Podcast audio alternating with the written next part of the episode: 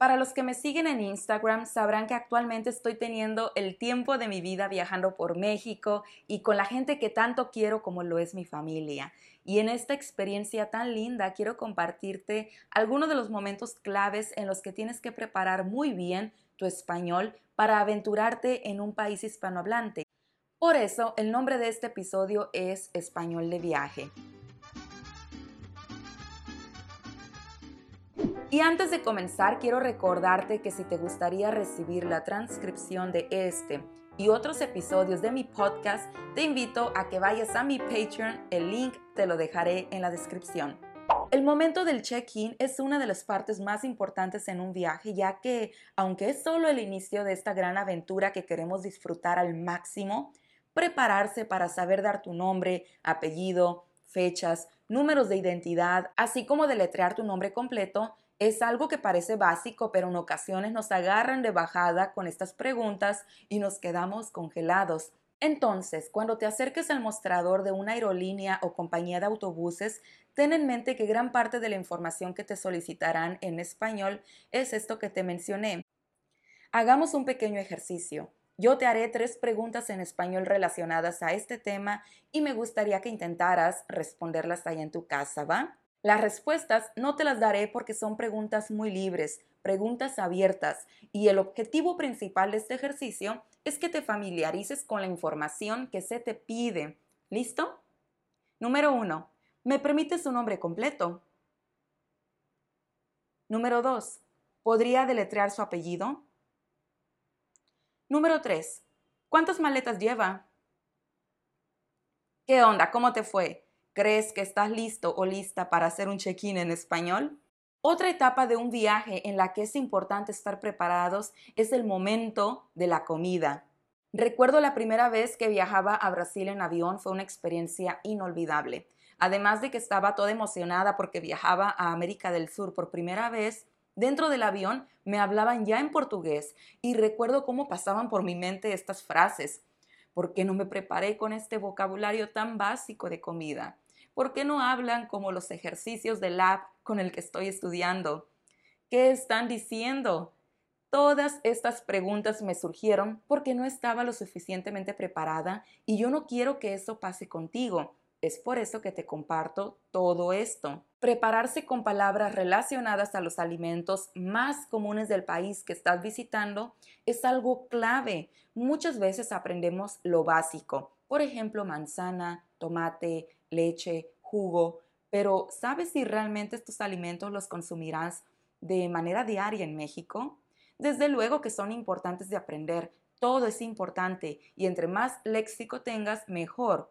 Pero te súper recomiendo que te familiarices con los tipos de alimentos más consumidos del lugar al que vas. Por ejemplo, te decía que yo iba en el avión hacia Brasil y me ofrecieron risotto. Por supuesto, me agarraron fuera de la jugada y yo me quedé con cara de qué. Y como no supe qué era en el momento, pedí la otra opción que ni me acuerdo lo que traía el plato, pero lo que sí recuerdo es que me arrepentí porque mi plato se veía bien pobre al lado del risotto delicioso que mi vecino había pedido.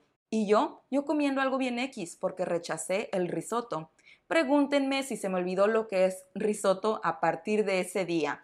Obvio que no, no me perdería de nuevo la oportunidad de comer risotto. En fin, con esta pequeña anécdota quiero remarcar la importancia de que sumergirnos en la cultura de otros nos ayuda a enfocarnos también en lo que debemos repasar o aprender. Hagamos una prueba. Tú llegas a un restaurante en México y la mesera te dice, ¿qué va a querer ordenar? Tenemos chilaquiles, molletes y machaca. Imaginemos que pides molletes y ahí te responde, ¿va a querer sus molletes con todo? Y tú dices, sí. Y después para tomar te dice, para tomar tenemos champurrado, atole y cafecito. ¿Cuál quiere? Si no sabes lo que es el champurrado o atole, quizás hagas como yo, que pides café porque es el único que conoces. Pero bueno, ¿sabes lo que son los chilaquiles, molletes o machaca? Si tu respuesta es sí, muy bien por ti. Significa que estás muy familiarizado con la cocina mexicana y seguro no tendrás problema en entender algún menú de restaurantes tradicionales en el país. Claro que está la opción de ir a restaurantes populares en los que venden hamburguesas, pizzas, pastas, sushi, etc. pero créeme, hay una gran probabilidad de que te expongas a pedir comida muy tradicional de un país. Tranquilo, no te pongas nervioso si es que no conoces esto. Hay una diversidad culinaria en el país que no estoy segura si el mismísimo mexicano conocería todos los platillos alrededor de México. A veces yo he preguntado en mi propio país qué ingrediente trae cierto platillo Así que también puedes preguntar este tipo de cosas, ¿estamos? ¿Te está gustando este podcast en español? Entonces te invito a que si no te has suscrito en mis redes sociales como Instagram, YouTube o Facebook, lo hagas después de escuchar este episodio para que no te pierdas más contenido de manera diaria. El link te lo dejo en la descripción. Para seguir hablando sobre el español que se necesita preparar para un viaje, déjate comento sobre el tipo de relaciones con otros nativos.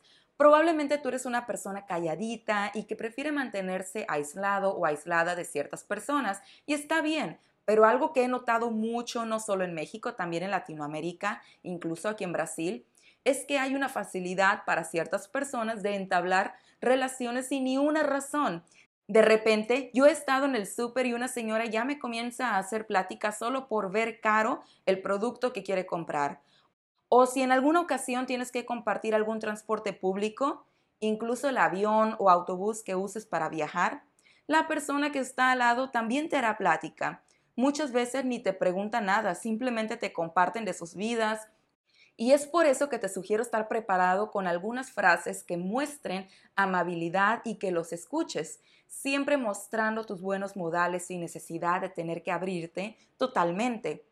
Obvio, si lo deseas, intégrate la conversación con ellos, pero si quieres mantener tu línea, prepárate para responder adecuadamente y sin ser cortante a este tipo de comentarios. Por ejemplo, ¡ay, qué calor, ¿no? ¿Estás esperando a alguien? El arroz está muy caro. Yo respondería amablemente a la primera pregunta, sí, mucho calor, y ya. A la segunda, sí, gracias, estoy aquí esperando. Y a la última, sí, carísimo. Escúchame, no tienes que estar siempre de acuerdo con estas personas que suelen hacer comentarios así, pero sí te sugiero responderles amablemente y que estés preparado para ello, porque somos ocurrentes y nos encanta romper el hielo con este tipo de comentarios. ¿En tu país la gente también es así? ¿Te hablan así de la nada? Yo quería compartirte solo tres escenarios, pero te daré un bonus hoy porque estoy muy emocionada. Como te dije, estoy en mi México lindo y querido y esto me hace darte más tips para preparar tu español cuando viajes. Te recomiendo practicar constantemente dos tiempos verbales, tus pasados y futuros. ¿Por qué? Bueno, brevemente, cualquier situación básica en la que tengas que hablar, justificar o compartir algo en español tendrás que usar alguno de estos tiempos verbales. Supongamos que llegas a tu habitación del hotel y hay un problemita. Llamas a la recepción para contarles lo que pasó y la recepcionista te dice, dígame, ¿qué pasó? ¿Estás listo para compartir tu respuesta en español usando tus pasados? O supongamos que quieres comprar un paseo por la ciudad, pero tienes que llegar a tiempo al aeropuerto y quieres asegurarte de esto cuando le respondes al guía turístico la siguiente pregunta. Dígame, ¿necesita algo?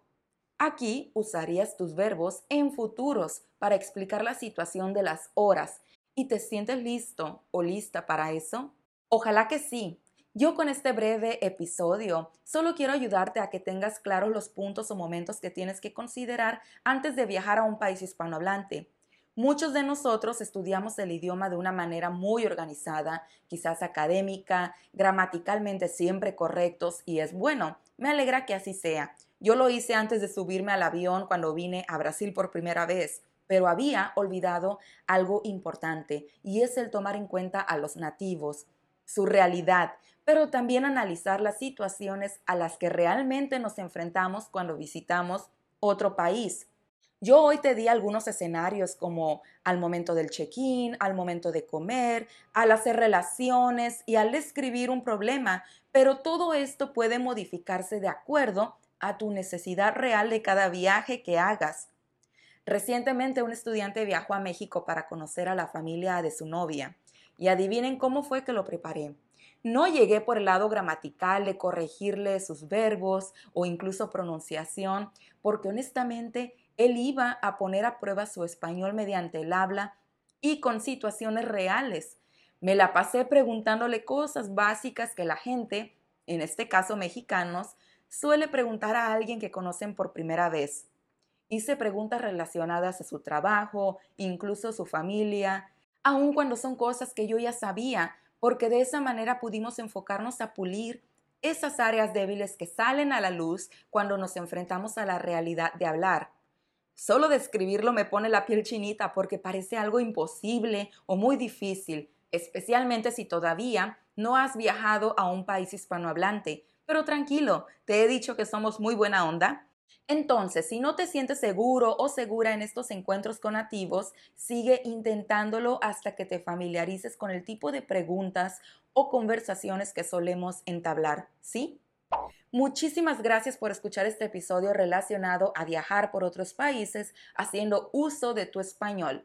Para mí es muy especial este contenido, pues te lo grabé con mucho cariño estando en mis vacaciones.